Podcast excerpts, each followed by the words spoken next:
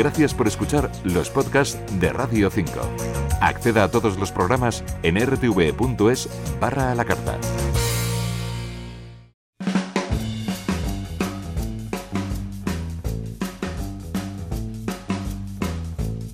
Ciencia al cubo.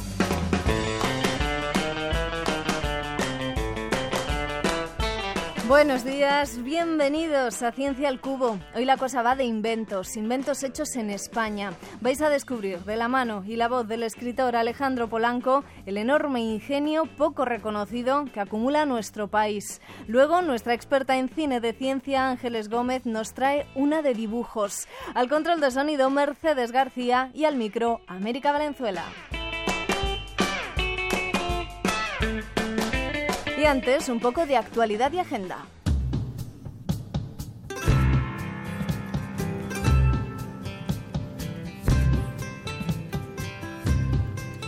Esta semana se ha hecho público un importante nuevo avance en la comprensión del cáncer para así frenarlo. Los científicos han encontrado la manera de evitar que las células cancerígenas sean inmortales. Han encontrado un muy buen talón de Aquiles. Lo ha logrado el equipo de María Blasco del Centro Nacional de Investigaciones Oncológicas. Han averiguado una manera de bloquear en las células enfermas una proteína que protege sus telómeros. Los telómeros son unas estructuras de la ADN que en las células sanas se acortan con el paso del tiempo y las divisiones celulares. Cuando son demasiado cortos, las células mueren. En las células cancerosas esto no ocurre, por eso son inmortales. El equipo ha hecho el estudio en ratones y con cáncer de pulmón. El siguiente paso es lograr una alianza con una farmacéutica para desarrollar el producto y probarlo en humanos.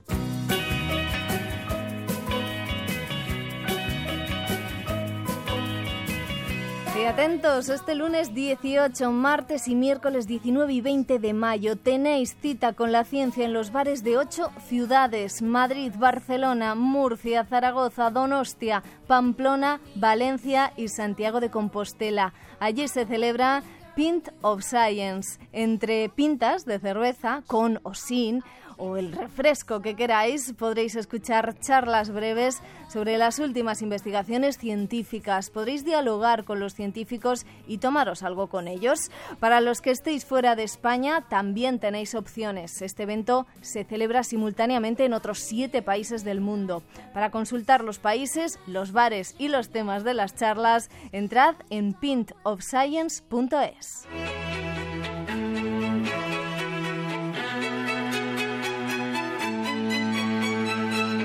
Hubo un tiempo en el que España inventaba, y mucho, muchísimo, y en todos los ámbitos de la ciencia, la ingeniería y el diseño. Bien lo sabe Alejandro Polanco Masa, autor del libro publicado hace bien poco, Made in Spain, cuando inventábamos nosotros. Él está aquí en Ciencia al Cubo para recordar a algunos de esos grandes inventores españoles, porque en su mayoría han caído en el olvido. Buenos días, Alejandro. Hola, ¿qué tal? Bueno, ya no inventamos los españoles, ¿qué ha pasado? Curioso, siempre me hacen esa pregunta. Eh, sí, seguimos inventando y más que nunca. Lo que sucede es que el, motivo del libro era recordar que hay muchos genios olvidados que estuvieron ahí y que incluso en épocas muy difíciles, mucho más difíciles que la actual, aunque nos parezca mentira, eh, fueron capaces de, crear eh, aparatos, de hacer ciencia y de, y de básicamente de innovar cuando todo lo tenían en contra. Bueno, en el libro recoges la historia de más de 120 inventores, son muchos, y eso que en la introducción dices que son todos los que están, pero no están todos los que son. A ver, ¿cómo te documentas para escribir el libro? ¿Cómo encuentras a tanto inventor brillante, mientras que la mayoría de los españoles no sabemos citar ni uno?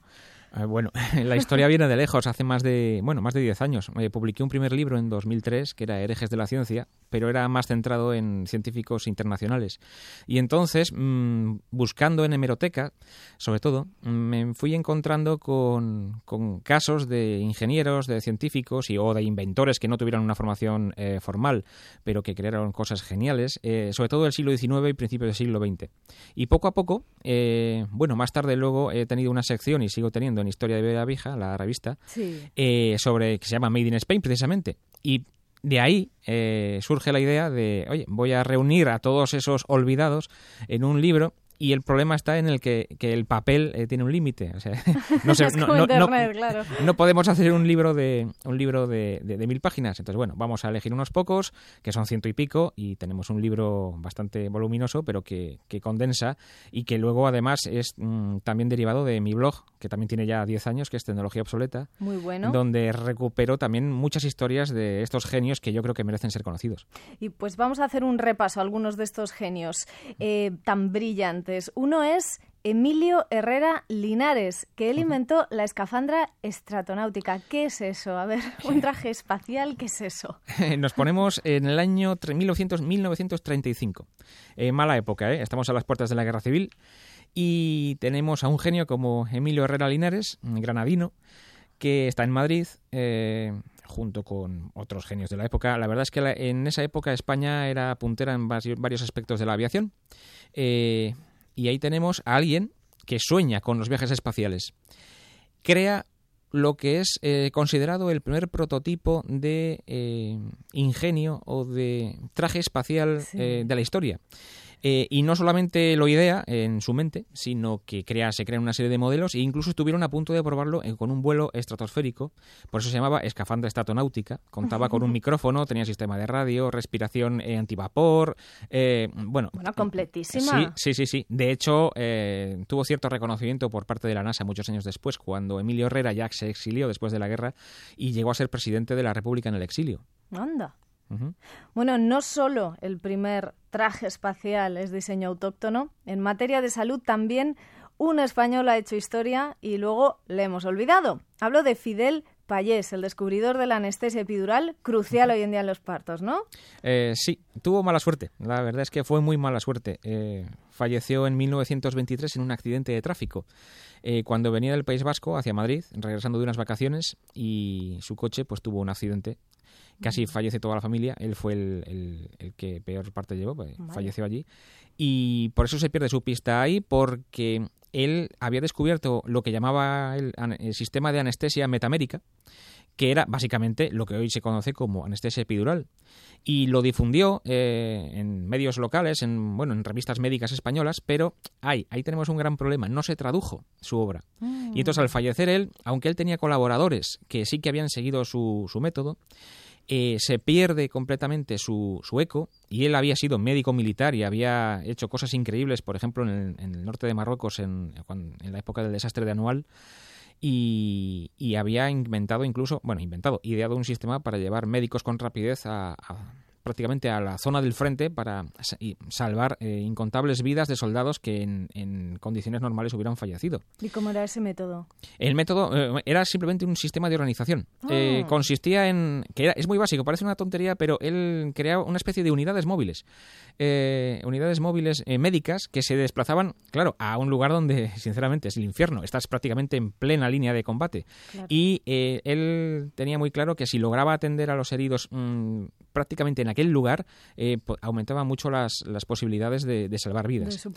Y experimentando, pues eh, logró eh, que no solamente experimentó una ni dos veces, sino que él practicó anestesia epidural mm, varias decenas de veces con éxito, publicó sus procedimientos muy detalladamente con la mala suerte de que al fallecer en 1923 se pierde su pista y tuvo que ser un médico argentino que sí que conocía la historia de Fidel, el que ante la, petición de un médico italiano que también había independientemente, curiosamente, descubierto el sistema años después, eh, fue el médico argentino el que dijo, oigan, es que aquí había alguien antes que le hemos olvidado, merece la pena ser recordado y bueno, es lo que sucede. Ya no podemos olvidar nunca más a Fidel Falles, eh, que se nos quede bien grabado en la mente. Las torres eólicas que hoy se usan para generar energía también están basadas en un invento español olvidado, ¿verdad, Alejandro? Sí, más que las torres eólicas, un tipo especial.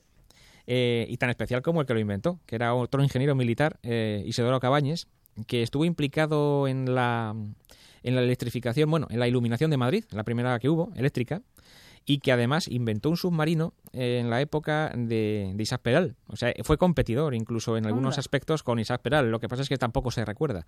Eh, y aparte de ser un genio polifacético, Isidoro Cabañes en el año 1903 presenta una serie de patentes de lo que llamó, eh, bueno, una, especie de torre, que luego es lo que se conoce como torre solar o torre eólico-solar, que consiste en una gran conducción, un gran tubo puesto en vertical. Eh, la parte inferior eh, se calienta por la radiación solar, entonces, claro, por efecto tiro, efecto chimenea, el, el aire asciende. Si colocas una turbina en el interior, empiezas a generar energía eléctrica. Lo más curioso es que se olvida, se olvida aquella historia completamente. para variar. Eh, sí, él hizo, eh, llevó a la práctica el invento, o sea, se desarrollaron varias torres eh, eólico-solares por parte suya y por parte de varios socios.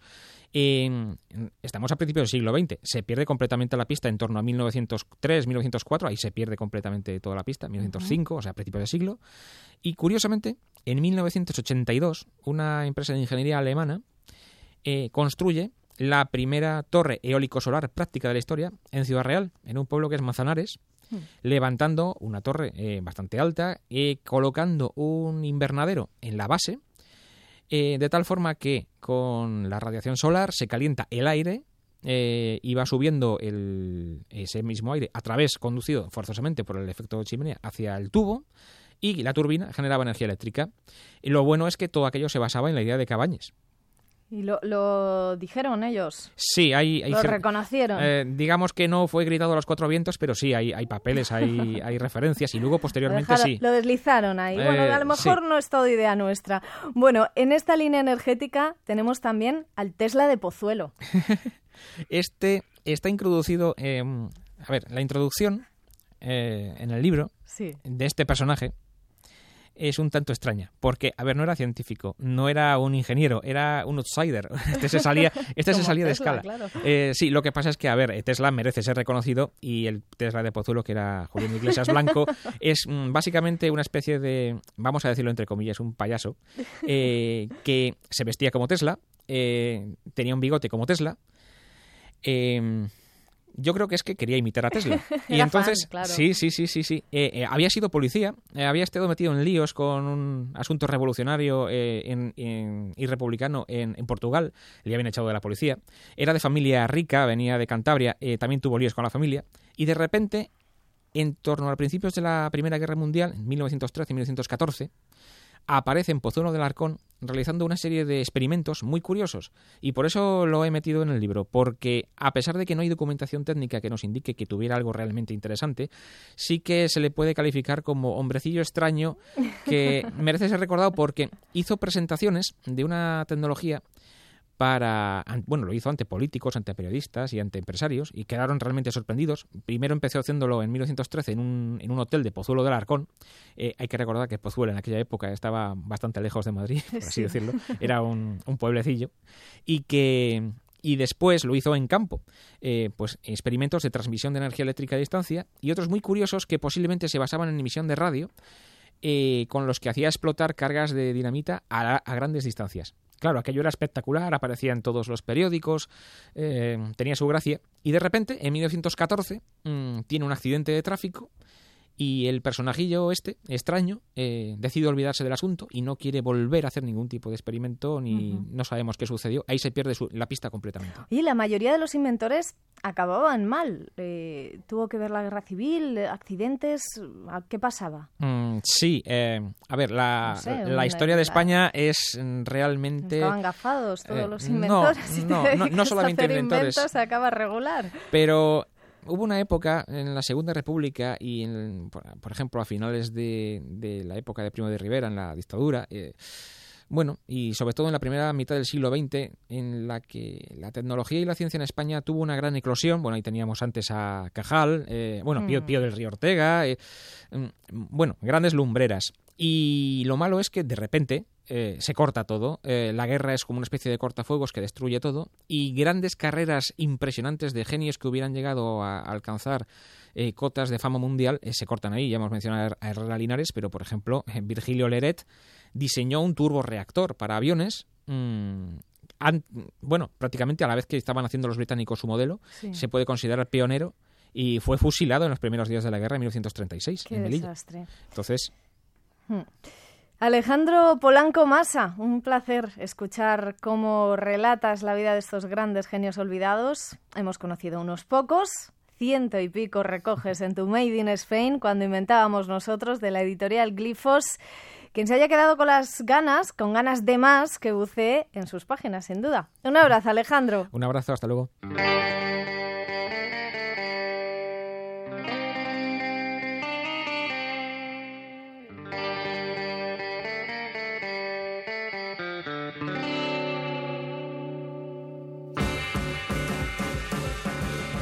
La ciencia más ficcionada se apodera ahora del programa. Poneos las gafas para oír bien y acomodaos porque Ángeles Gómez, nuestra experta en cine de ciencia, nos trae... Ciencia desde la butaca. Buenos días Ángeles, ¿en qué película buceamos hoy? Buenos días América, gafas puestas ya.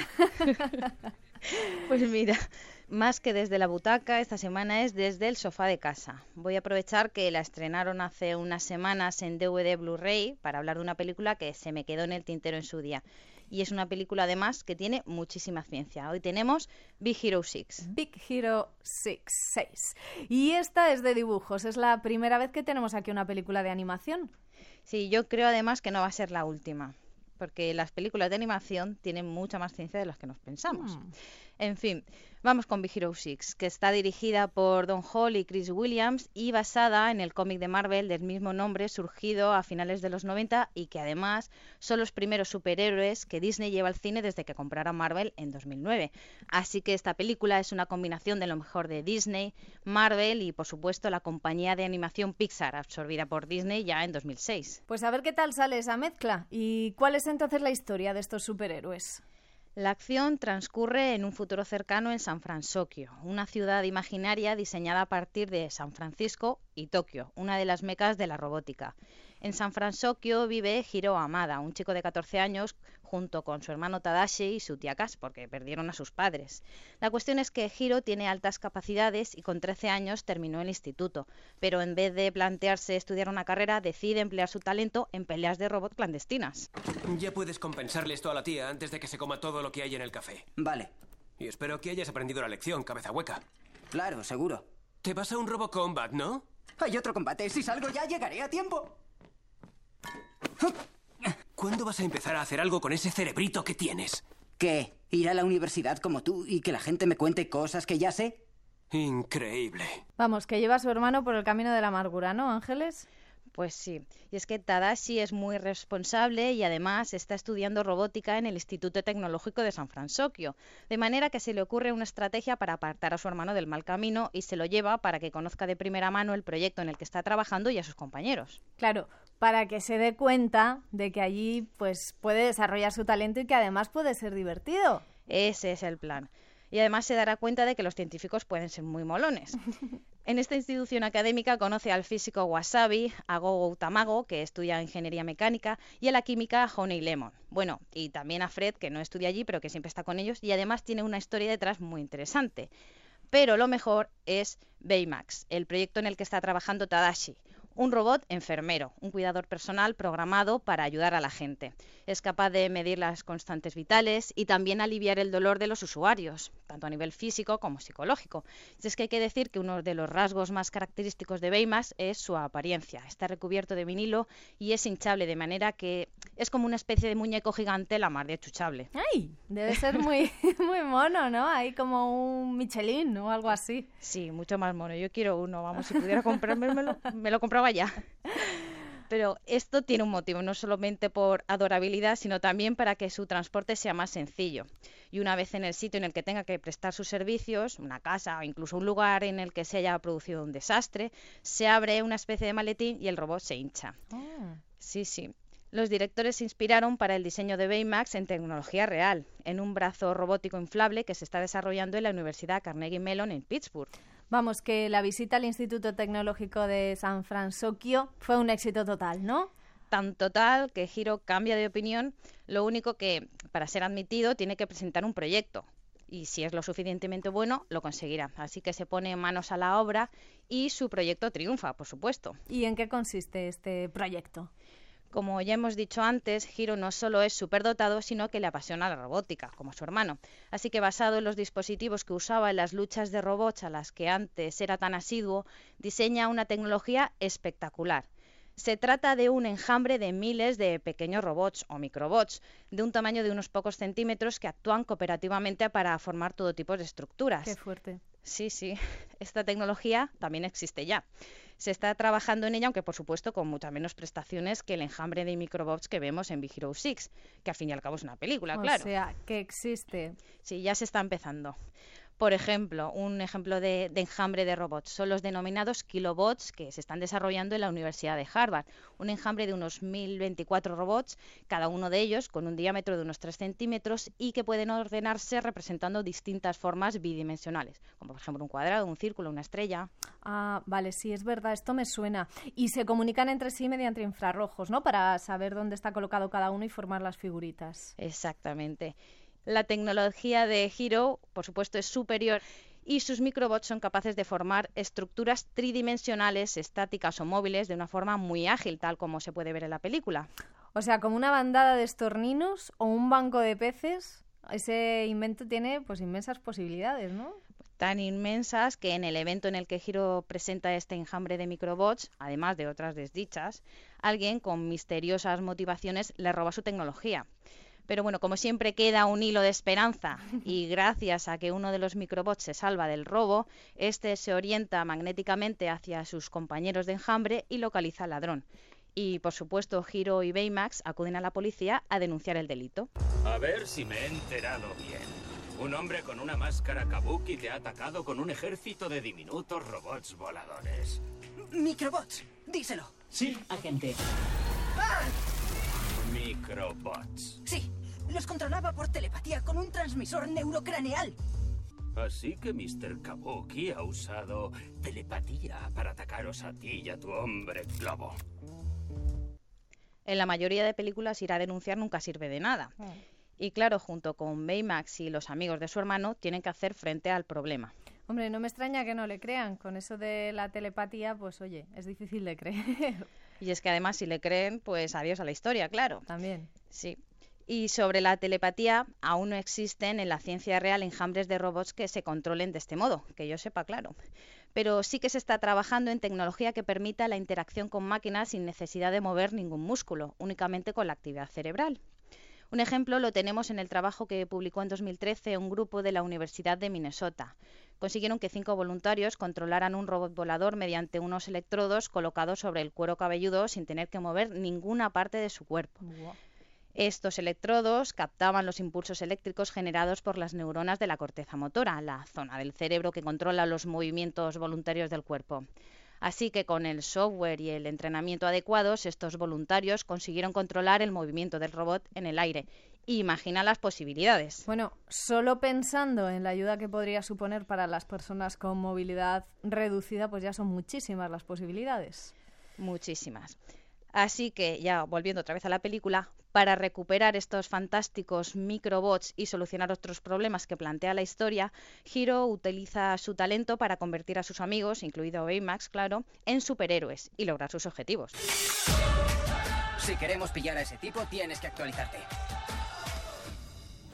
Y ahora vamos con esto. Vamos, que la ciencia es la verdadera heroína en esta película, que tiene un montón de robótica además tiene robótica y mucho más, que los cineastas, que como ves le han dado mucha importancia al aspecto científico, se tuvieron que asesorar hasta sobre cosmología y física de partículas. No te digo más. Madre mía. Bueno, muchísimas gracias Ángeles por contarnos un mes más la ciencia que hay detrás de una peli. Tus seguidores te podemos escuchar cada semana en Ciencia y Acción en Radio 5 comentando más películas, además de leerte y escucharte en tu blog y podcast feedbackciencia.com y en tu Twitter arroba feedbackciencia. Un beso América, hasta la próxima. Hasta la próxima.